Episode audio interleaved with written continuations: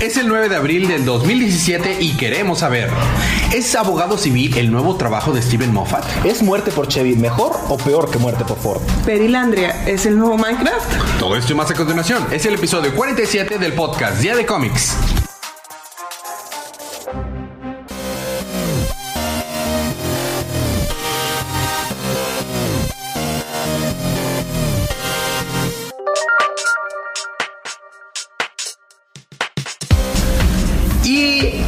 Vuelta a su podcast Día de Cómics con un intro en una sola toma. ¡Wow! ¡Increíble! Técnicamente fueron dos. Tú cállate. Está bien. Todo, todos estamos aquí. Yo soy su anfitrión Elías, lector de cómics extraordinario, y estoy acompañado como cada semana de el rey de los buenos chistes, mi estimado Federico. Y por buenos chistes estoy siendo sarcástico. No Para es nada. cierto. Mis chistes son hermosos. ¿Qué te pasa? Bueno, Y- mis chistes sí son malos. Y estamos acompañados también por la, Son eferve- por la efervescente y alegre Chela. Si es efervescente, te derrites en el agua. más o menos. Pues. Burbujas así. No sé. ¿Has puesto cerveza con agua? Eh, muy ¿Ves? bien, ¿Ves? ¿Ves? Mi chiste bien. tiene una razón de ser. No es cierto. Claro que sí. Bueno, estamos aquí para hablar acerca de los libros que salieron en la semana del miércoles 5 de abril en la línea Rebirth de DC. Así que esta es una advertencia de spoilers. Así que si no han leído sus cómics, pues están advertidos. Y si no los molesta los spoilers, vamos a empezar con los libros de esta semana.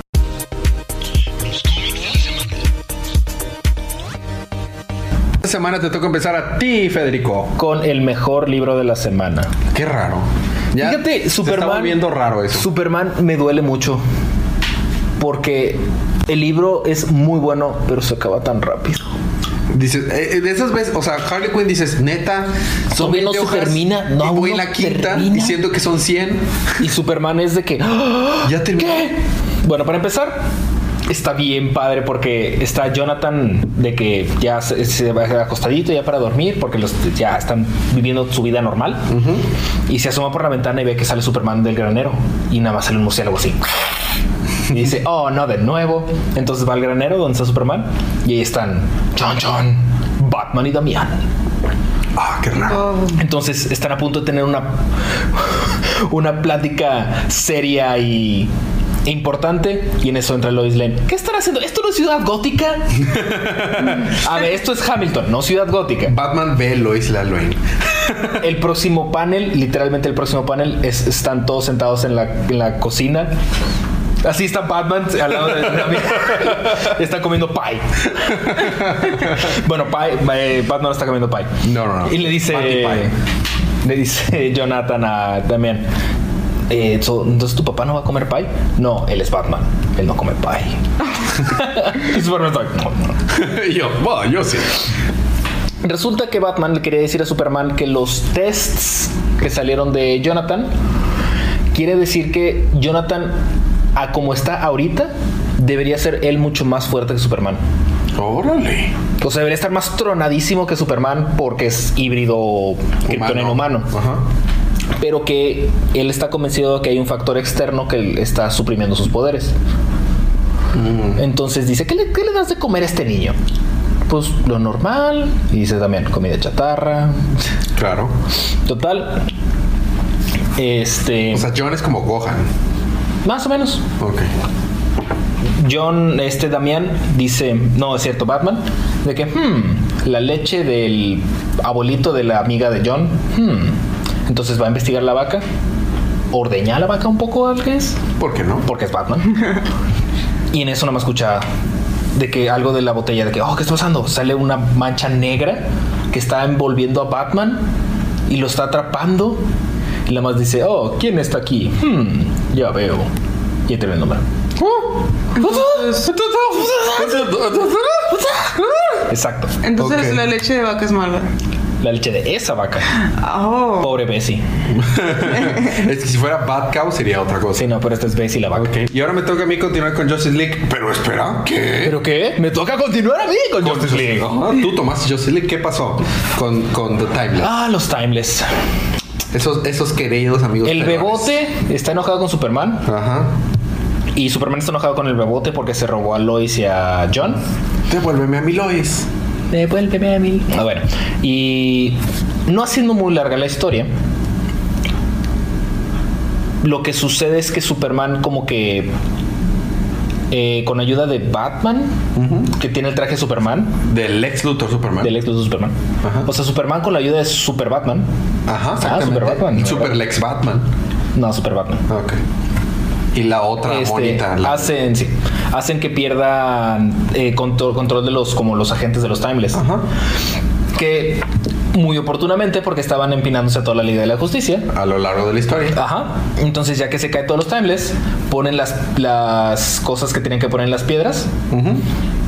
Y la tipita, la no me acuerdo cómo. Ajá. Se llamaba. Ay, no me acuerdo. La, la pelirroja. La pelirroja. De que, oh no, me fallaron los héroes, que no sé qué. Y luego, ya que ponen las piedritas, de que, sí, los estúpidos héroes lo lograron. Ahora sí, el universo completo. Dice queridos héroes. No, de hecho, no. Sí, dice. No. Bueno, dale. ¿Quién lo leyó? ¿Yo? No es cierto. En Entonces, serio, sí lo leí. eh, al momento de poner las piedras, dice, sí, toda la eternidad estará a salvo. O al menos lo estará cuando destruya a todos los villanos y héroes. Y héroes. ¿Me dejas hablar a mí? Sí, está bien. Ya te voy a nombrar. Ay, no, por eso estaba hablando, porque sabía que te Shut up. Vas, chava. ¿Cómo Estuvo bueno el arte. Sí.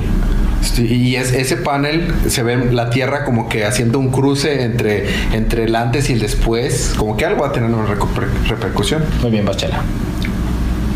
Ok. Obvia. Bueno, y ahora vamos con Cyborg, Cyborg número 11. Cyborg Peligro en Detroit. Entonces está Cyborg siendo atacado. ¿Qué? Estuvo gracioso. Antes es peligro en Detroit y no peligro por Detroit. Está bien. Cambia mucho. Chistes Y malos dime, traídos por ustedes por Federico. Ok. Después Pero de ese chiste ratas. malo. Ajá. Bueno, entonces Cyborg está siendo atacado por ratas y decide usar teletransportación y termina en Perilandria, un mundo virtual que creó con su amigo Kei Yotani cuando eran muy jóvenes, Ajá. antes de que fuera Cyborg. En 8 bits. Básicamente. Y en este mundo se encuentra con, con el amigo, pero ahora se llama Hate Beat. Este, Y- Exi. E- Ah, no, no, el anterior. Ya, ya, Ah, ya. sí, Hate Beat, que pues en español sería como que pues el odio beat, ¿no? Hate, eh, es H8. Y, H8.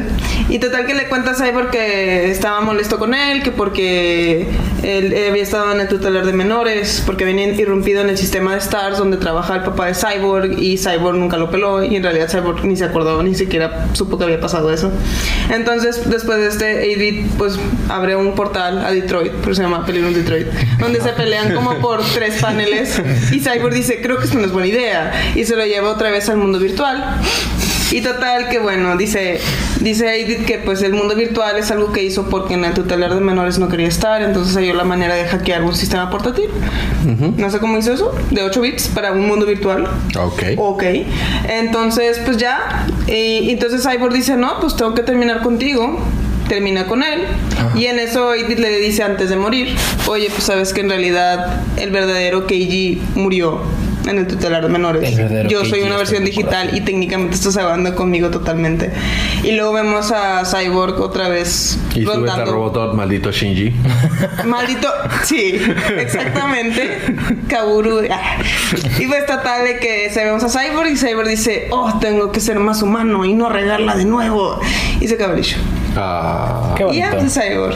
Ese fue Cyborg con problemas por Detroit. Pero sí.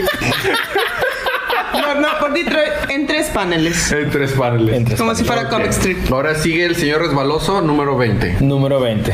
Aquaman y sus amigos. Número 20. ¿Sistema de buceo o qué? Sí. Bueno, para empezar, eh, están tratando de ver qué, están, qué van a hacer con Deadwater. Y ver a Aquaman con un traje de buceo es lo más extraño que verás esta semana. Yo creo que sí. Órale. Lo que pasa es que eh, estaban jugando, bueno, estaban tratando de hacer funcionar la máquina que encontraron en el número anterior, que no sé si mencioné. Aquaman creía que era una especie de, de señal disruptora, Ah, ok. de señal de radio. Pero resulta que era una máquina para evitar que Deadwater matara a todo el mundo. Entonces están tratando de hacerla funcionar. Y Deadwater está tratando de matar a todo el mundo. Entonces en ese momento, oh sí, pero ¿qué hace este botón? Sale un campo de... Y Deadwater se vuelve una persona normal. Otra vez. ¿Y qué hace el gobierno de Estados Unidos? Ah. Mátalo. Claro. Lo matan por error, entre comillas. Ajá. Pero pues a fin de cuentas está muerto. Y resulta que es uno de los, efectivamente, de los científicos que estaba en la base. Entonces dice Mera y Aquaman, muy bien. Es hora de que nos sumerjamos al agua con la otra cosidad. Otra cosa. Extrañaba, extrañaba la otra cosidad. La otra cosidad. Pero ocuparemos su equipo de buceo porque no podemos respirar esa cosa. Quita esa cosa de ahí o verás. Entonces, literalmente, Mera y Aquaman se ponen equipo de buceo para poder nadar. Siento inútil todos sus nombres, poderes y todo. es correcto. Es como que ahora solo, solamente soy un tipo burócrata de noble. De abajo del agua. Ya. Porque es de abajo del mar. Y bueno, y ya en lo que están ellos bajando, descubren que las otras 29 personas estaban en la laguna, trituradas. O sea, había restos de código genético de ellos en la laguna. Ok. Y no quedó nada de ellos. Eso subió muy Y luego sale de Vader diciéndole a Boba Fett, "And no more disintegration. Y el número termina donde están Mera y Aquaman bajando hacia lo más oscuro y profundo del océano de que, oh, pero ¿qué es eso? en busca de la otra cosidad. De la otra cosita, sí. Ok. Ya terminé. Muy bien, ese es Cabe recalcar que ven animalitos marinos extintos. ¿Y Vivos. había una cosa verde o era negra? ¿Había alguna cosa verde? estamos ¿No había- hablando? ¿No había nada verde en la laguna? No. Porque sabes también que es más que es verde. ¿Qué cosa? Green Arrow. Oh, es- no, pero había algas ahí. Sí, había algas. Las algas son verdes como Green Arrow. O sea, Ok. en Green Arrow número 20, que es Vértigo y el regreso de Roy Harper. De Roy Harper. Conclusión. O sea, no de primera. Estamos en The Rest, donde Green Arrow y Arsenal están, junto con la ayuda de Black Canary, tratando de intentar de calmar una, una protesta, al parecer pacífica, en un sitio donde quieren poner una gran tubería. Y entonces, de la nada, pasamos al pasado en Seattle cuando Arsenal era Speedy y estaba pues con uno de sus tantos problemas con las drogas y que Green Arrow, por estar decepcionado con él, lo abandona. Y entonces Speedy pues se queda solo reclamando, ¿verdad? Y entonces llega Vértigo y Vértigo trata de lavarle el cerebro de que le va a solucionar y que lo quiere utilizar para algún algún asunto, ¿no? Conte Vértigo. Count Vértigo. Count Vértigo. Y pues, entonces después regresamos al presente, donde Arsenal persigue y enviste a un sheriff, que es parte de la construcción. Y entonces vemos un flashback donde un indio nativo de esa área donde quiere poner la tubería, llamado Big Bow, cuidó a Roy cuando murieron sus padres. Y el sheriff mató a Big Bow y dejó a Harper de nuevo huérfano. Oh. Entonces, para cuando, para cuando lo dejó Green Arrow la, la primera vez, pues ya había sido huérfano porque murieron sus padres y luego porque mataron a su cuidador. Entonces quiere matar al sheriff. Y en eso pasamos otra vez a Seattle, donde Vertigo quiere convencer a Speedy de un plan de infil- para infiltrarse a las computadoras y celulares de Seattle. Ok. Casual. Sí, no, Como tranquilo. siempre. Y total, en la siguiente viñeta vemos como en el pasado, tanto como en el presente, tenemos las dos viñetas al mismo tiempo. Ajá. Green Arrow detiene tanto a Vértigo de lavar el cerebro a Speedy, como a este Arsenal que mate al sheriff. Oh. Entonces, en el pasado, este Speedy está decepcionado de que Green Arrow lo haya dejado, aunque Claro. haya llegado a su, a su ayuda. Entonces dice, ¿sabes qué? Yo voy a crear un arsenal para mí solo. Entonces voy a- se convierte en arsenal. Y en el presente... Está Green Arrow, está Arsenal y Arsenal dicen, bueno, ok, no creas que no lo voy a matar por ti, pero no lo voy a matar. Y Green Arrow de que, me vale si no es por mí, no lo vas a hacer. Estoy, estoy muy orgulloso de ti. Y Arsenal de que, no, pues bueno. Y ya, o sea, simplemente ahí termina. Y entonces este Arsenal nada más va a ayudar a Green Arrow en su siguiente aventura y continuará. Y ya. Muy Perfecto. bien. Y continuando verde, Me toca continuar con Green Lanterns. uno de los únicos dos libros que no leí esta semana. Dale. Número 20. Número 20. Hashtag Número 20 también. Hashtag verde, hashtag 20. Hashtag Sam en paz. Hashtag come back Bueno. here, Jessica. Recordaremos que Jessica y Simon estaban encapsulados, encerrados, envueltos en automóviles en el fondo del océano. Y no están pudiendo salir porque les está faltando willpower. El willpower. ¿Y sabes quién es quien los salva? Eh, Guy Garner. No. Ah. Super. nada. No, Super Jessica. Cruz. Jessica Cruz junta su, todo su willpower y salen juntos, pero no tienen un ataque de pánico. Han empezado de. Eso fue nuevo. Han empezado a comentar que Jessica Cruz tiene casi tanto mismo willpower como Hal Jordan, que se supone que es el vato con el willpower más OP que hay. El vato forjó con su willpower su anillo, ¿va? Ajá, know. O sea, está cerdo ese está- vato. Pero la Jessica Cruz está bastante alta. Sí, está por ahí. Pero bueno. Total. Entonces salen y van a buscar al hermano del doctor Polaris. Porque dicen, "Hmm, el doctor Polaris, hmm, deberíamos detenerlo. Hmm, hmm". y estamos teniendo un conflicto interno. Este Green Lantern se define con conflictos internos por todas partes. El doctor Polaris está teniendo un conflicto interno porque quiere salvar a su hermano, pero su hermano no sé qué, pero está en coma, pero siempre lo ayudó, bla, bla, bla. Entonces decide ponerse otra vez el traje de Doctor Polaris, convertirse en Doctor Polaris y está prácticamente haciendo de agua los Green Lanterns. Cuando de repente... ¡pip! Ah, porque secuestró a su hermano, lo sacó del hospital. Ok. Muy inteligente. Ok. Entonces está ahí por ahí mientras están peleando y nada más Se oye un muere. ¡pip! y termina el lugar. Ah, por Cabe recalcar favor. que en lo- hay otra parte en donde están en el planeta sentiente Moco, Ujú. donde están estos Green Lanterns que llegaron a la Tierra primero por lo del Phantom Ring. Y le dicen, "Hmm, hay un guardián del universo ahí. Hmm, hmm. ¿Por qué? ¿Por qué? Hmm, hmm". Y dice, ah, sí, es que fue el desterrado. Ok, pero sacas que quedan dos. Como que hacen falta, ¿no? Claro. Entonces, bueno, tráete a. Tráete al Guardián del Universo y tráete también a Jessica y a Simon. Es hora, dice Guy. Es hora de que les pate el trasero. ¿Quieres decir entrenar, verdad? Sí, también. Sí, entrenar. Claro. Y ya, el número termina donde se muere el doctor, el hermanito del Polarito. Muy bien, esos fueron nuestros libros de la primera parte. Vamos a tener un pequeño break musical, pero cuando regreses, ¿qué tienes, Fede? ¡Nada! Oh, ¿Qué? ¿Y qué tienes? Escúchala. Nightwing, número 18. Y Harley Quinn, número 17. Yo tengo Batman 20 y Deathstroke número 16. Todo eso cuando regresemos unos segunditos de música.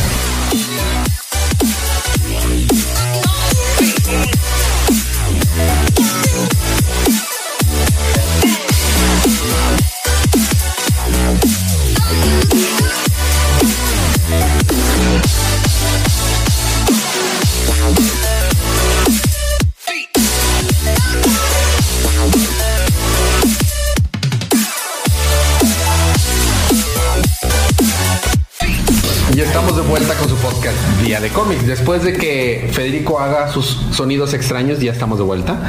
Y vamos a continuar con la parte de Batman, que es con Batman número 20. La parte de Es el final La del arco, parte. la parte de- del final del arco Yo soy Bane. ¿Y qué crees? ¿Él es Bane? Él es Bane. ¡Oh, Dios mío! Él es Bane y él es tu villano. Y Bane sigue sin saber qué es los simbolismos. Desde, desde el evento Forever Evil ha habido un gag muy chistoso de, de que Bane no sabe lo que son los simbolismos. Bueno, eh, al fin ya Bane llegó al Arkham Asylum, donde está Batman. Tratando de proteger a, a Claire, la Gotham Girl. Eh, porque él quiere pues, robársela de nuevo y que le, o sea, bueno, no, en realidad No, no. se quiere robar a Sacopar. A Psycho Pirate, exactamente. Quiere robarse a Psycho Pirate para volver a tener paz, ¿no? Y mientras estamos, eh, está peleando, dándose una, una tunda uno con el otro. Mm, yummy. Pero no, pero, pero pasado de lanzas. Hay, hay golpes en los que se sacan casi los ojos. Bane le- lo tumba a Batman y luego le encaja los picos de su bota, que son puros, así metal, así picos y ¡puf! en la espalda, ¿no? Está bueno para jugar golf. peor. Y mientras eso está pasando, Batman está teniendo un diálogo interno. No sabemos con quién, pero está teniendo un diálogo interno donde empiezan a, a recontar todo lo que ha pasado relacionado a este arco. Desde, ah, pues mira, primero tú te diste cuenta que cuando prometiste poner tu re- eh, guerra contra el crimen, sabías que era una guerra que no ibas a poder ganar jamás. Era una guerra que iba a estar constante. Entonces, tú cuando ibas en ese avión, y recordamos el primer arco de, de Rebirth, sabías que te ibas a morir. Y entonces cuando sale Gotham y Gotham Girl y te salvan, ves en ellos una manera de salirte de la guerra. Porque siempre habías estado teniendo miedo de no salirte porque cualquiera que dejabas eh, en tu lugar podía morir. Pero vienen aquí dos tipos que se ve que no se pueden morir. Entonces dices, ellos pueden sacarme y permitirme regresar a la vida. Entonces, ah, o sea, recuperar mi vida. Entonces, eh, luego habla de que luego vino alguien y, y- y mandó a la fregada a Psycho, a Psycho Pride mandó a la fregada a Gotham y Gotham pues terminó muriendo. Después Gotham Girl quedó muy mal. Luego tuvo que ir con villanos para que lo ayudaran a, a- a secuestrar a Psycho Pirate porque sus amigos de la Justice League no le van a ayudar. Y mientras estamos teniendo este diálogo, está de que Bane, yo vine aquí a matarte y nada podrá detenerme y está haciendo Bane. Oh, super, super Bane. No, no, no. Batman no está pudiendo con él. Hasta que al fin llega al, al- al final del, Pasillo. del, eh, del issue en el que Bane está ya por dar- darle el golpe final a Batman y se está confiando porque pues porque Ya va a ganar. Barbara dice yo he sido tu dolor he sido todo yo soy dice sí ya sé tú eres Bane tú eres Bane yo soy Bane este y justo en eso pero yo soy Batman y, y le va a dar o sea le va a dar un golpe Bane y en ese momento Batman se acerca y le da un, un cabezazo sobre la cabeza que le rompe la nariz a Bane tal grado que lo noquea y cae noqueado Bane. qué tan fuerte le dio con la cabeza y el diálogo nos damos cuenta que todo el rato lo estuvo teniendo Batman con su mamá. Como que Batman estaba ya a punto de morir al grado que ya estaba teniendo un contacto con su mamá de que bueno ya voy a regresar con ustedes o sea pero o sea lo estaba le estaba dando una tunda. Y dice lo que Ba- Bane no se dio cuenta es que tu determinación es completamente diferente o sea lo que tú para ti, o sea, bueno, Batman le dice realmente a su mamá, mi determinación es completamente diferente, no es cierto, yo no estaba tratando de, de que Gotham y Gotham Girl me, me- me sustituyeran, yo nada más la estoy salvando simplemente porque es lo correcto, es lo que debo de hacer. Este, simplemente es porque yo soy Batman. Eh, fue un estudio bastante interesante de las motivaciones internas de Batman y ahí termina el issue. El, el issue termina, el último panel es Batman súper sangriendo diciendo no, es porque lo hago porque es lo correcto que debo de hacer. Diciéndoselo a su mamá. Fue muy emotivo esa parte. El, el arte es David Finch, ¿qué más puedo decir? Pero bueno, eso fue Batman número 20. Ah, yéndonos a cosas un poquito más a- a- alegres y felices, y por alegres y felices me refiero a clones males hechos, copias males hechos, psicópatas de Nightwing y, Sí, y muy Damián. feliz, muy, muy feliz, Nos muy pasamos feliz. con Chela con. Nightwing número 18. Aquí estamos en París, Francia, en una galería de arte en donde Pig, que es el villano de Ajá, este issue, Dr. Pig. Dr. Pig, tiene de rehén a Sean, la novia de Nightwing. Este Nightwing y La Wayne de cabello como azulito. Robin. Sí. Y pues llegan al rescate y le dan una paliza a lo que parecen ser los Dolatrons controlados por Pig, que parecen ser parte de la, ex- de la exhibición ahí, como maniquíes de marco. También tienen levantaditos el, el peluquín o. ¿No se cuenta? Y bueno, y pasamos a una escena del pasado donde Nightwing y Demian rescataron a sus dobles dolatrones, Deadwing y Robin. Y bueno, y los dejan a su suerte. Nada más ahí los dejan. Ahí como que, eh, eh, bueno. Y regresamos al presente donde Pig amenaza a Sean de matarla y afortunadamente llega Nightwing justo a tiempo. Y al mismo tiempo, en otro lugar, así se maneja este, está muy extraño. Sí, claro. Deadwing aprovecha para percatarse que la identidad que le dio el Dr. Pig pues no lo va a detener de hacer su vida. Pero en parte para hacer su vida él considera que debe de matar a Dolatron Robin. Ok. Y entonces lo agarra el pescuezo y pues bueno, pescuezo o cuello como ustedes, todos prefieren ustedes. Entonces, eh, cuando estamos otra vez en el presente, bueno, o en, en lo principal, eh, digamos que el Dr. Pig le está dando una paliza a Nightwing. No es culpa de Nightwing, o sea, yo lo quiero mucho. Pero bueno, qué triste. Bueno, No más que Bárbara. Sí, bueno, no sé. Eh, discutible. Pero bueno, Sean, Sean lo salva eh, porque Nightwing se torció el tobillo. Y bueno, Antes no se torció el, tobillo, luego se cayó y luego se pegó con una piedra. haz de cuenta. Sí. Referencia a Injustice. Eso hubiera sido triste. Bastante triste. Muy triste. Y Damian se va muy molesto y dices que por qué, o sea, siente como utilizado solo para salvar, digo solo, pues es un decir, versus, para salvar a la novia de Nightwing. Y dato importante, pues la novia de Nightwing está embarazada. Ok. ¿De Nightwing? La novia de Nightwing. Sí. No, no, Sean. pero está embarazada de Nightwing. Ah, sí, sí, sí, Sí, que quede claro. Nightwing. Él es, es Oye, papi. no, no, no. Hace dos issues nos lo dijeron. Bueno, dale. Digo, Nightwing es un coqueto, ¿verdad? Pero bueno. Tal Y no bueno- sea la única tampoco. Pues no. Y entre Sean y Nightwing sacan al Dr. Pig, que pues ya lo tienen más o menos vencido. Y se percatan que no nada más Doraton Robin está muerto, que el verdadero Robin está lastimado y no saben por qué. Que Deadwing está presente y además está el Dr. Simon Hurt, que es otra creación del villano Pig, o al menos eso se entiende. Y se acaba el issue. Entonces se acaba el issue con el Dr. Pig agonizando de su última creación que técnicamente puede acabar con él. Porque él quiere, quiso crear a alguien que lo quisiera y pues nomás no. Y bueno, pues ahí tenemos a Nightwing con el tobillo torcido. Y se acaba el Puede issue. ser un cerdito de verdad. Normal. Bueno, a mí me toca continuar con el asesino ciego, Deathstroke. ¿Y por qué es el final del arco Twilight? ¿Y por qué es el asesino ciego? Porque si recordamos en el último issue, bueno, hace dos issues, se quedó ciego a causa de radioactividad Deathstroke. Y lo que pasa es la que mejor manera de quedarse ciego.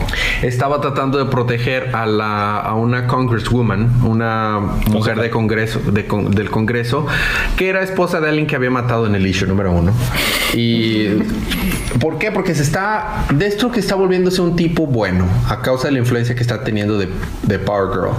Eh, entonces está aquí en esta escena de gala donde está protegiendo a esta congresswoman de Deadline, u otro asesino suelto que tiene un traje y armas que vienen de tecnología alienígena avanzada que ni siquiera Deathstroke tiene ni idea de dónde viene y que le da su po- poderes bien OP, tiene armas bien OP, parece está el vato viaja sobre unos discos que parecen discos de los New Gods, o sea, como, como si fueran las donde viajan los New- eh, Orión y los de New Gods. Y tiene una pistola que le dispara a Power Girl y la atraviesa a Power Girl, que tiene una densidad corporal pasada de lanza porque se puede hacer grande y chica, y la manda a volar, Como el chorrito. la manda a volar por la ventana del edificio donde sale y, y por eso es que cae al, al, al taxi. Entonces está perforada literalmente, ¿no? Entonces en eso Wintergreen este, está hablando con este con, con Deadline le dice, no, te voy a dar una oportunidad, Deathstroke, para que haga lo correcto, porque hay un código entre, entre Bounty Hunters. Eh, entonces vas a traerme a la, Congresswoman para matarlo, o si no, mataré a, Wintergreen. Y se lleva a Wintergreen y deja ahí a Power Girl moribunda y a Deathstroke cieguito. Entonces Power Girl la, la deja en el hospital y eh, Deathstroke va y empieza a investigar acerca de Deadline. Se da cuenta que en realidad no le puede ganar tan fácilmente, o al menos eso le dice su- eh, la, la computadora de su traje, que tiene la personalidad de Wintergreen y le dice Bill solo para molestarlo, porque a Wintergreen le molesta que le digan Bill. Bueno.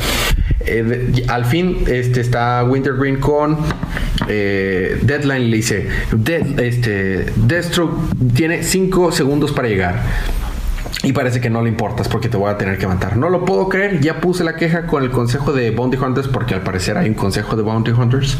Y bueno, Sí, es el ¿No final. estás tú dentro del consejo? Últimas palabras, no, mi- perdí mi tarjeta. Últimas palabras, Wintergreen dice, pues lo único que puedo decir es que estoy seguro de tres cosas. La primera es que, no me acuerdo qué, referen- qué, qué artista dice, pero este artista, ah, Elton John no ha sacado un buen, una buena canción en las últimas tres décadas. Eh, que no me acuerdo qué más dice, una estupidez. Y, y tres, Deathstroke nunca llega tarde. Y justo en ese momento llega Deathstroke y lo manda a volar a, a Deadline. Y están pelee, pelee, pelee. Deathstroke está usando su Icon Suit para poder estar- seguirle el paso a Deadline porque pues está ciego, repetimos. Y está llevan, costándole todo lo que puede. El mismo Icon Suit le dice, o sea, vas a perder esta pelea. Después de eso, eh, dice, no te preocupes, tengo un plan. Entonces, uno de los poderes que tiene Deadline es que puede atravesar cosas. Entonces, le da un golpe y atraviesa el cuerpo de, de Deathstroke para apretar y destruir su corazón al de Deathstroke. Pero ocupa solamente eso Deathstroke para que su traje detecte qué es lo que tiene la- la- la- los poderes alienígenas y poderlos cancelarlos. Entonces, cancela los poderes alienígenas que tiene Deadline cuando su mano está dentro de Deathstroke Ah, y luego se separa mutilándole la mano, o sea, se queda sin mano Deadline. Pero eso genera que su este eso genera que, que su traje ahora ya no le jale, entonces literalmente ahora sí ya está ciego, ya no puede nada para que ver. Lo único que le dice a la computadora, "Güey, estás ciego. Largo de ahí, te va a matar este güey aunque no tenga mano." Entonces saca agarra el cuchillito que tenía y en eso este eh, este te voy a ganar de stroke aunque que tenga nada más una mano, le da una patada y lo manda a volar a pesar de que está ciego. Saca su, su canino ciego y dice, "Listo, encuéntralo, muchacho." Y dice, Deathstroke, déjame en paz. Y tenemos una pequeña escena de que está siendo correteado Deadline. Y cuando creemos que ya le va a dar en la Mauser de este Deathstroke a Deadline, lo va a matar, sale Power Girl. Grandote y los detiene a los dos. ¿Qué estabas haciendo? eh, eh, porque él cree que no es Destro, que no sabe que es Destro. Power Girl le, le dice, cree que es Iván, se llama Iván, según esto, ¿no? Iván, ¿qué ibas a hacer? ¿Lo ibas a matar o no lo ibas a matar, verdad? Eh, eh, no, Power Girl, quería este cuchillo para someterlo y que ahorita llegara al policía y se lo llevara. Ah, qué bueno, porque ya llamé a la policía y viene para acá. Ah, muy bien. Eh, sí, Power Girl. Y ahí termina la historia. Lo No único quieres que- voltear como que para allá mientras. mientras lo mato. El- y ahí termina la historia. Solamente tenemos, tuvimos un pequeño momento en el que el doctor villano explica que el, el doctor, así se llama. Yo sé. El doctor villano está trayendo la vida otra vez a un cadáver que había de, que era el papá de Joseph. Bueno, uno de los padres de Joseph, del novio de Joseph.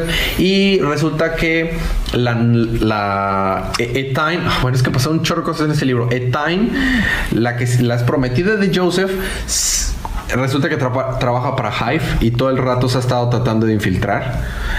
Y, re- y ya ves que Cl- Claire se hizo amiga de unos de los Huns, del- de, esos asiáticos. Resulta que los Huns también eran contratados por Deathstroke para poderla tener controlada y entretenida a su hija. O sea, Deathstroke es un hijo de la fregada. Y Claire se entera de esto porque Twain le dice, ¿tú crees en serio que tienes amigos que quieres? No, también son pagados por Deathstroke. Qué bonito. Pasa un chorro en este libro y solo son 20 hojas. Pero bueno, ok, eso fue. Deathstroke. Toca terminar los libros de esta semana con el mejor libro de la semana, Chela. Pues miren, no será el mejor libro de la semana, pero hay una sorpresa al final que a todos se les va a hacer muy interesante. Así que ya os lo digo. Tenemos Harley Quinn número 17. eh, el primero, la primera historia, ya les dije parte del spoiler, ¿verdad? Es Carne Roja, parte 1. Empezamos con la primera página con una banda de lo que parecen ser caníbales que bajan de una camioneta personas secuestradas para luego comerlos para la cena. Y después vemos Yo a no. Harley que se ve en el muelle buscando a su amigo Skipper, pero nadie sabe de él. Tiene Eh, como nombre Skipper de es chaparrito, gordito y blanco y negro. ¿Y ladra?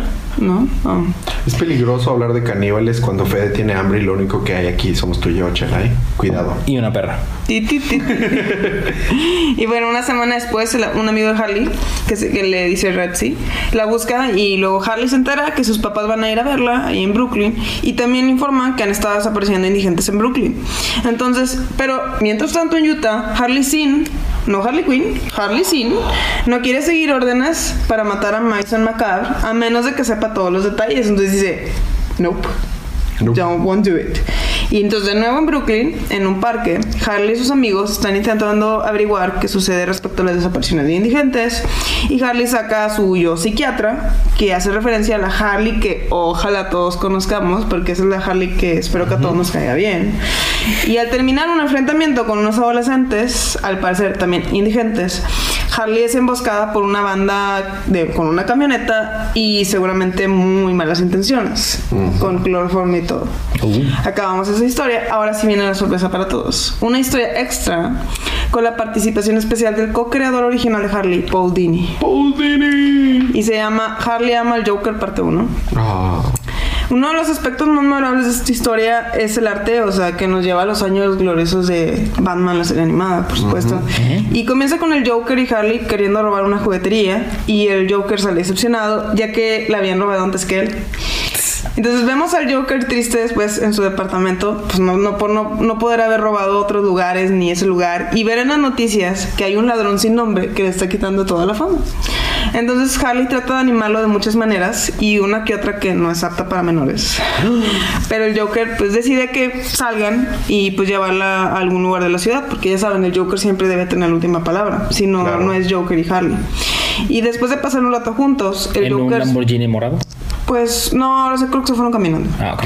El Joker se la lleva pues a intentar robar un nuevo lugar y pues el Joker quiere animarse porque pues es año nuevo además y quise eh, incluir un continuará porque como la serie animada will be continued Ah, claro. y ahí claro termina. Will y ahí continue. termina eso fue muy pequeño pero a mí me dio recuerda- mucho gusto Me recuerda el, el especial de Matt Love en la que Harley le dice al Joker para animarlo.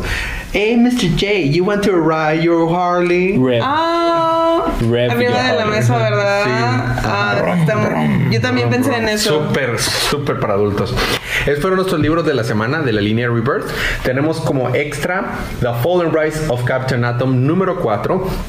Eh, este libro Wow, siempre lo digo, o sea, siempre que sale este número es contrincante para el mejor libro de la semana. Bueno, trataré de resumirlo porque pasaron más cosas que en Destro, que en Destro pasaron muchas cosas. Wow. Primero, eh, eh, eh, Daniel, el original Captain Atom, si recordamos, ahora tiene una forma diferente de ser Captain Atom y ya puede transformarse entre Captain Atom y, y- y Nathaniel, Nathaniel normal. Y está haciéndose pasar como que es alguien que va a hacer y re- re- revelar todos los secretos del gobierno y va en contra del gobierno. Idea que al gobierno se le ocurrió decidirle a él que dijera, o sea, todo, todo el, el gobierno es el que está detrás de esto. Bueno, entonces nos enteramos que alguien lleva, alguien estaba en, en- en línea para, eh, o sea, en sentencia de muerte para ser electrocutado en la silla, de- en la silla eléctrica, justo en el momento en que él explotó. eh, hubo ese Quantum Energy Storage Ajá. que lo mandó al pasado. Que eso sucedió justo un poquito antes empe- de empezar New 52. Entonces, eso sucedió justo en el momento que le bajaron la palanca para darle electricidad a este vato. Y lo que generó es que con la electricidad y la energía que salió, lo puso en un estado de statis, está, como que como que inmóvil, una burbuja a este a este preso. Y quedó inmóvil, pero es impenetrable la burbuja. Entonces, prácticamente este vato lleva todo New 52 siendo electrocutado en la silla eléctrica. Oh. Pero no lo pueden sacar de ahí, no pueden cortar la energía, no pueden hacer nada. Dicen que, en- pero tiene, o sea, los, los lectores le han podido descubrir que tiene pulso, está consciente. Ha estado sufriendo la silla eléctrica sin morir y sin poderse mover. Dicen que en lo que va de todos los más de cinco años, se ha movido menos de un, mil- milésima de- así de centímetro. Está súper cruel eso, o sea, súper, súper cruel. Entonces le hablan, la policía, la, gente de la prisión le habla al nuevo Captain Atom que está diciendo que va a, que este, que va a limpiar el nombre de, la Capitán Atom anterior. Este, primero que nada explicando que él no fue el culpable de que esa explosión sucediera. En realidad él siempre quiso ser un héroe y él va a ser el héroe que realmente el anterior Captain Atom quería ser desde el inicio. Entonces va eh, a tratar de investigar cómo sacar a este pobre hombre. este, pobre de ahí. diablo. Siempre, siempre la, la verdad es que sí. Mientras tanto está un abogado ahí tratando de decirles, oigan, esto está, esto es inhumano, o sea, ¿por qué lo te- técnicamente mi, mi cliente lleva más de cinco años siendo torturado por el gobierno? O sea, eso le merece de perdido una- un juicio nuevo, ¿no? Mientras esto está pasando, nos enteramos que el gobierno está bien enterado de que esta Sato, la la, ¿Marida? la, la- la esposa de que tenía Nathaniel cuando viajó en el pasado, pues se murió y tuvo un hijo. Ya se enteraron, pero no se habían dado cuenta que, o sea, que había pasado de él. ¿Por qué? Porque se cambió el apellido porque fue adoptado por la tía. ¿Ok? Porque resulta que esa, él- ella, a- o sea, a lo que ella concierne, eh, Nathaniel simplemente un día desapareció. Entonces, pues obviamente no estaba muy feliz con él, cuando realmente nosotros sabemos que no desapareció, fue enviado al futuro. Entonces, por eso se cambió el nombre el niño, el chavo, y no sabían de él. Y Nathaniel contrató a un investigador privado para que investigara también del niño y al mismo tiempo que se está dando cuenta el, el gobierno, Nathaniel se está dando cuenta también y dice, no, esto puede ser un problema, hay que encargarnos de él. Bueno. Por último, eh, eh, Captain Atom está tratando de sacar este mono de la burbuja. Dice, bueno, pues vamos a tratar de ver qué nos, no- eh, tenemos aquí. Voy a darle un poquito mi Quantum Energy, para mi energía cuántica, para tratar de sacarlo. Y lo único que genera es que la burbuja explote. Y empieza a haber un caos por todos lados. Y al final de que este vato se levanta y dice: Espérame, ¿qué pasó? Este, estoy aquí para ayudarte, le dice Nathan, le dice Captain Atom. Este, ¿ayudarme de qué? Tú crees que estás en, en- el 2011, pero no, o sea, estás en el 2017. Ah, En realidad te han pasado un chorro de cosas. Déjame te explico. ¿Qué? ¿Explicarme qué? Y manda a volar a Captain Atom, este vato.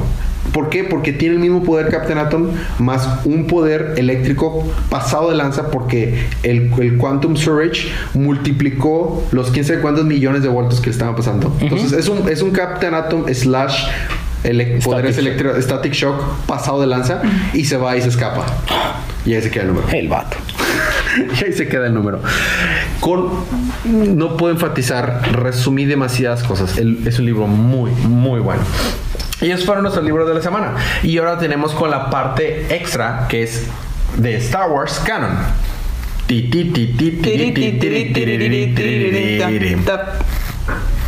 ok. Ok, y en este tenemos dos libros de- del canon de Star Wars. Spoilers, advertencias de spoilers para los libros que salieron en la semana del 5 de abril en el canon de Star Wars, que es Star Wars número 30 y número 1 de la adaptación de Rogue One para cómics. En Star Wars número 30 vemos la quinta parte de la historia, la guerra secreta de Yoda, en la que Luke, leyendo los diarios de, de Obi-Wan, se entera que logró al fin Yoda controlar las piedritas azules. Pero no solo logró controlar las piedritas azules, despertó a las montañas gigantescas hechas de piedritas azules. eh, que él expli- Yoda explica, bueno, este, nada es tan fuerte como la fuerza. Cuando- lo que un Jedi trata de hacer Tú, tú. es ser uno con la fuerza. Pero la única cosa que es más fuerte que la fuerza es el deseo de vivir. Entonces estas montañas, a pesar de que ustedes trataron de destruirlas, lo único que lograron es meterlas como que en una coma, pero no estaban muertas, estaban vivas. Entonces despertaron y ahora están tratando las montañas de por alguna razón de matar a Yoda y todas las tribus de matar a Yoda porque despertaron las montañas y ahora tienen miedo que las montañas los van a matar a las tribus. Y Garo, el que le había enseñado a Yoda a, a trabajar, a, a manejar las, las piedritas azules, lo traiciona para tratar de quedar bien con sus amigos. Entonces son todos contra Yoda. Qué bonito. Está de más que les diga que Yoda le pastea el trasero a todos. Primero están de que cómo rayos está deteniendo una montaña. Y luego el, el- el gigante lo aplasta con el pie y tú dices, es el final de Yoda. Sí, ya se murió. No, Yoda está con su sable láser deteniéndolo con la pura fuerza de su sable láser y lo tira. Pero déjame te explico. Es el Cuando digo que es un monstruo del tamaño de una montaña, es literalmente del tamaño de una montaña. O sea, no estoy hablando de... de- o sea, De exageraciones. no, no, no, es del tamaño de una montaña. Y luego vienen los ejércitos, no, está debilitado desde el momento de matarlo. Neta, neta, van a tratar de matar a Yoda. Yoda dice, no, les tengo que enseñar que la paz es el camino. Ya no deben de usar sus, sus, sus lanzas y todo eso. Háganme caso, por favor. Nada más levanta tantito la mano, un ejército, ¡pum!, es derribado. Por favor, ustedes también, levanta la mano y el otro ejército es derribado. O sea, levanta una mano y ejércitos caen derribados. Vato, se me hace que el vato estornuda y va- le, le va a explotar la cabeza a alguien. O sea, Es Yoda, ¿no? El tercer impacto. en Yoda. al final, ya sé. Ah, eh, eh, al final, eh, Garo, este, pues dice: Está bien, seguiré, seguiré la- las enseñanzas de Yoda, ¿no? Y todos quedan con las enseñanzas de Yoda. Y Yoda se va del planeta prometiendo no decir nada acerca de esto más que a Obi-Wan para que el conocimiento se pasara en sus, y ponerlo en sus diálogos para que él lo pusiera en su journal. Y ya. Sin embargo, eh, eh, Luke llega a este planeta porque dijo, pues probablemente ahí voy a encontrar algún conocimiento y se encuentra a Garo, pero ya viejo. Y Garo le dice, no, ¿tú crees que lo que pasó es únicamente lo que yo- tu maestro Yoda te dijo? Seguramente tú eres alumno de ese Yoda, dice, maldito Jedi. Pero dice, no soy Jedi, dice Luke. Le dice, no, no, no, no, vengo aquí y ahora que estás aquí te usaré para matarte, Luke. Este, y para volver a traer vida a este planeta y destruir a toda, digo, por matar la vida que queda en ese planeta, dice Garo. Está loco, pero básicamente dice que después de que Yoda vino, les abrió los ojos a todos y se dieron cuenta que era mejor la paz y que ese planeta estaba de la fregada, entonces todos empezaron a irse del planeta y dejarlo solo. Ah, mira. Entonces, pero el Garrow quedó obsesionado con el planeta y se quedó ahí. Entonces, en este momento solamente estaba él y unas criaturas nuevas que generaron las piedras, que eran como las montañas, pero niños, infantes. Ok. Entonces, Garrow no las podía matar. Entonces quería que llegara Luke ahí para absorber su energía y matarlas. Entonces Luke saca su espada y empieza a pelear contra Garrow con unos tipo kunais que genera con esas piedritas. Al final, este Luke le hace ver que, que ese no es el camino, que él debe de defenderlo y, y, o sea, debe defender a, las, los niños montañas azules. Y ah, dice, Yoda tenía razón, lo único que para lo que soy bueno, Garro dice, es para ser cobarde y dar la vuelta. Se da la vuelta, decide reidentificarse, dándole su, su energía vital a las montañas que regresan a la vida. Y entonces Luke dice, muy bien, hay que terminar ese trabajo. Y ya se va con estos niños montañitas a tratar de ir a, a revivir las demás montañotas grandotas. And then he killed the jungling mountains. Y ahí se queda. Just like y, his y ahí, se- y ahí se, y ahí se queda el, el libro. Igual resumí un chorro de cosas, pero eso, eso fue eso fue Star Wars número 30. Estuvo bastante padre. Yoda siendo badass. Y por último, la adaptación de Rogue One, que están hecho la mocha. Eh, cabe mencionar que, que este eh, Garrett, eh, el director de Rogue One, está- estuvo involucrado en esta adaptación y especifica que aquí se metieron cosas que no pudieron caber en la película, pero que él quería meter. Y que, bueno, básicamente existe una estrella de la muerte, un arma secreta que van a que va a construir el imperio y, y se requiere que para que su arma funcione un científico llamado Galen Erso desarrolle una arma, pero se escapa porque se da cuenta que su, su ciencia está siendo usada para, para cosas malas y llega un general de- del imperio llamado Orsor Krennic a pues secuestrarlo y hacer lo que vuelva a, a construir su arma. Eso produce que su hija se vuelva una rebelde y trabaje con Saw Gerrera hasta que es grande y luego la rebelión la trata de usar para llegar otra vez a Saw Gerrera porque se enteran que un piloto imperial salió del, eje- de- del- del imperio Todo eso es el número uno. Sí, están hechos la mocha porque van a meter cosas extras en los demás números. Este eh, desertó del imperio y quieren usar a, a- a Jean Erso, la hija de Galen, para llegar a, a- a- a- ¿cómo se llama? A Galen. Galen.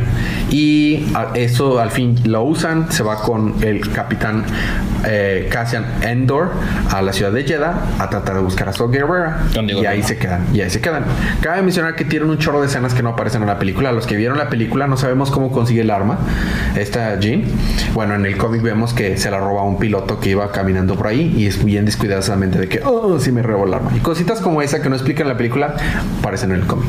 Y eso fue la adaptación, el número uno de la adaptación Rogue One. Muy bien. Fueron los libros de la semana. Libro y panes de la semana. Fede. Mi libro de la semana va a ser Superman. No es cierto. Seguramente era Y Harry. mi panel de la semana va a ser de Superman. Qué raro. Cuando están todos en la, co- en la cocina comiendo y Batman no está comiendo pie. Ok. Libro y panes de la semana, Chela. Creo que mi libro de la semana también va a ser Superman. Ah, es que es hermoso. Es muy, difícil. No sé si por la bativaca o por el batipay. Bueno, no salió el bativaca, pero sí la, la vaca. Bessie la vaca. Ves y la vaca. Y panel de la semana, creo que me voy a quedar con Nightwing. ehm, tal vez cuando muere el Dolatron de Robin. Se hizo- Muy bien. La, la verdad, este quisiera un crossover de la Baticao, ba- Bati, la Batcow con la con la vaca. Con Bessie. Bessie estaría con ganas. Ah, voy a hacer trampa. Disculpen, voy a hacer trampa. Mi, mi libro de la semana de Rebirth es Superman. O sea, Batman estuvo buenísimo, pero Superman. Pero mi libro de la semana extra es The Fallen Rise of Captain Atom. Solo está ese no, extra. no me importa. Es un librazo que si lo leyeran, wow. Y mi libro de la semana del Skyward de Star Wars Eh, ne, ne, ne. es Star Wars número 30. Ah, Es uno por sección. Técnicamente es uno por sección. Sigue siendo traposo. Dije voy a hacer trampa. Admit- ah, o sea, advertí. Advertí. Entonces, esos son mis libros de la semana. Me Mi panel de la semana se lo voy a dar a Batman. eh, cuando Batman dice: Ya sé, ya sé que tú eres Batman, pero tú eres Bane, pero yo soy Batman. Está padrísimo ese panel. Muy bien. La, recomendación, como cada semana, compren estos libros. Compren Fallen Rise of Captain Atom. Compren Superman. Háganse un favor. Y apoyemos la industria de esa manera. Eh, cómics de la próxima semana, Fede. Va a haber libros la próxima semana, ¿sabías? Holy. Del canon de Star Wars vamos a tener a Chela con Doctor Afra, número 6. Y con DC vamos a tener los siguientes números. En cuanto la página se cargue. Fede. Sí, vamos a tener cosas como uh, Sí. Action Comics. Tal vez. Action Comics sale después de Batman. ah, y cuando sale Action Comics sale de Detective Comics. Ajá, vamos a tener A- Action Comics 977, New Superman número 10, Supergirl número 8, Batgirl and the Birds of Prey número 9, The Flash número 20, Detective Comics 954, Hal Jordan and the Greenlander Corps número 18, libro feo. Justice League of America número 4, Red Hood and the Outlaws número 9, Ujú, Justice, eh, no, perdón, Suicide Squad número 15, Titans número 10, Wonder Woman número 20. Tantitos números. Ah, y Gotham Academy Second Semester. No, ese no es. Ah, ya no, es- no es de la línea Rebirth, es cierto. Titan sí. Sí, Titan sí. Ahí estaba sí. Titan. Ok, esos son los libros de la próxima Oh, semana. Titans. Eh, tanto de Star Wars como de DC. Ahora, preguntas, anuncios y comentarios. Tenemos una pregunta de Rodrigo. Ah, no me acuerdo su apellido. Rodrigo nos pregunta: ¿Cuántos libros leemos a la semana aproximadamente? Una Fede. cantidad estúpida. Pero dime un promedio. Por ejemplo, esta semana, ¿cuántos libros lees? Esta semana me salió poquita, me leí nada más cuatro. Y normalmente, ¿cuántos lees a la semana? Dependiendo de la semana, hubo semanas en las que me tocaban 11. 12, una que tuviste 12. ¿Por qué? Fue ridículo. Sí, no, pero en promedio yo creo que entre unos 6, unos 4 y 8. Pero es, nos pregunta cuántos leemos, no cuántos cubrimos. O sea, en total, más o menos, Ah, en total. ¿cuántos leemos a la semana? Ah, pues yo creo que entre unos 8 y 12. Chela, ¿cuántos cómics lees a la semana aproximadamente? No, yo creo que ando con como unos cinco, Cinco. cinco libros. Yo- normalmente mi promedio ah, para mí es como entre 8 y 10. Nada más que esta semana leí de 10 16. Me, me emocioné. Pero bueno, esa es, esa es la respuesta. No, no es lo mismo leer un libro para cubrirlo que leerlo nada más por, Por gusto. gusto. Nos toma más tiempo para cubrirlo. Pero bueno, esa es la pregunta. Otra pregunta que tuvimos, eh, Natalia Díaz eh, nos pregunta, ¿qué pedo con Superwoman y con Deathstroke? A lo que yo le contesté en el chat es, nosotros tampoco lo sabemos, pero ¿qué pedo con Superwoman? Es muy complejo. Es, es- imagínate un libro que tiene una cantidad inmensa de contenido, inmensa de diálogo, inmensa de arte. En 20 hojas. Eso es Superwoman. Es que dijo, es que leí el último issue de, de Deathstroke y del último issue de, de Superwoman y no le entendí nada. le digo, yo tampoco. Yo que los leo no le entiendo. Y, y por último quiero mencionar a la nueva persona que nos dio like en, en En Facebook, que ya lo tenía, pero Facebook decidió borrarlo. Ahorita Porque así es más divertido. Porque así es más divertido, ¿verdad? Pero tiene una foto de Tintín. Ajá, es Ever Aguilar. Yay. Eh, saludos a Ever Aguilar que, que le da like. La, la, la dinámica como cada semana, eh, díganos qué libro les gustó esta semana y se lo pueden ganar gratis. Y Comixology puede ser lo que sea. Superman, Justice League, Star Wars inclusive, Fallen Rise of Captain Atom. O si nos tienen amor propio Harley Quinn. Sí, puede ser. Bueno, Se eh, odian a sí mismos. ok. Eh, recomendación ñoña de esta semana, Fede. Ah, leer muchos cómics. No, mm, está bien. Hay muchas recomendaciones ñoñas, pero sí, a ver, recomendación ñoña la semana, chela. Ready Player One. Ah, Ready, el libro. Eh, yo tengo varias recomendaciones de la semana, pero Ready Player One, muy buena recomendación. El libro. Creo que no, creo que no se alcanzó a escuchar, pero sí es el libro de Ready Player One. Ajá, que va, va a salir película. Va a salir película. Ah, de veras. sí. Si, si son como Elías, lamento ponerlo en evidencia. Y si son, son como de, la, de los ochentas. No, está bien. Este, les va a gustar bastante. Les va a gustar Elías bastante. está viejo. Cállate. No, es maduro, que es diferente. Y está viejo. No, Es más bien estoy viejo y no maduro.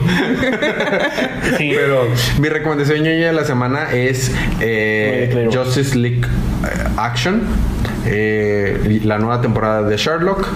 Y empecé a ver ayer la nueva serie de 13 Reasons Why y estaba Ah, buena. Está, está muy buena. Yo Nada ya la voy- terminé voy- y. No diga nada. Voy, no diga nada. Este, bueno, esas fueron las recomendaciones de esta semana. ¿Algo más que agregar, Chela? No, nada más. Toque. semana. Aprendan a tocar clarinete, ¿no? Ah, sí, estoy en japonés. Ah, recomendación- eh, ¿Algo más que agregar, Chela? Chela. Sí, porque yo soy chela. ¿Algo más que agregar, Fede? No tomen chela. De preferencia. Muy bien. Eh, bueno, sin nada más que agregar, nos vemos el próximo episodio. Disfruten su día, disfruten sus libros, disfruten su semana, disfruten su vida y recuerden que cada día Es día de cómics.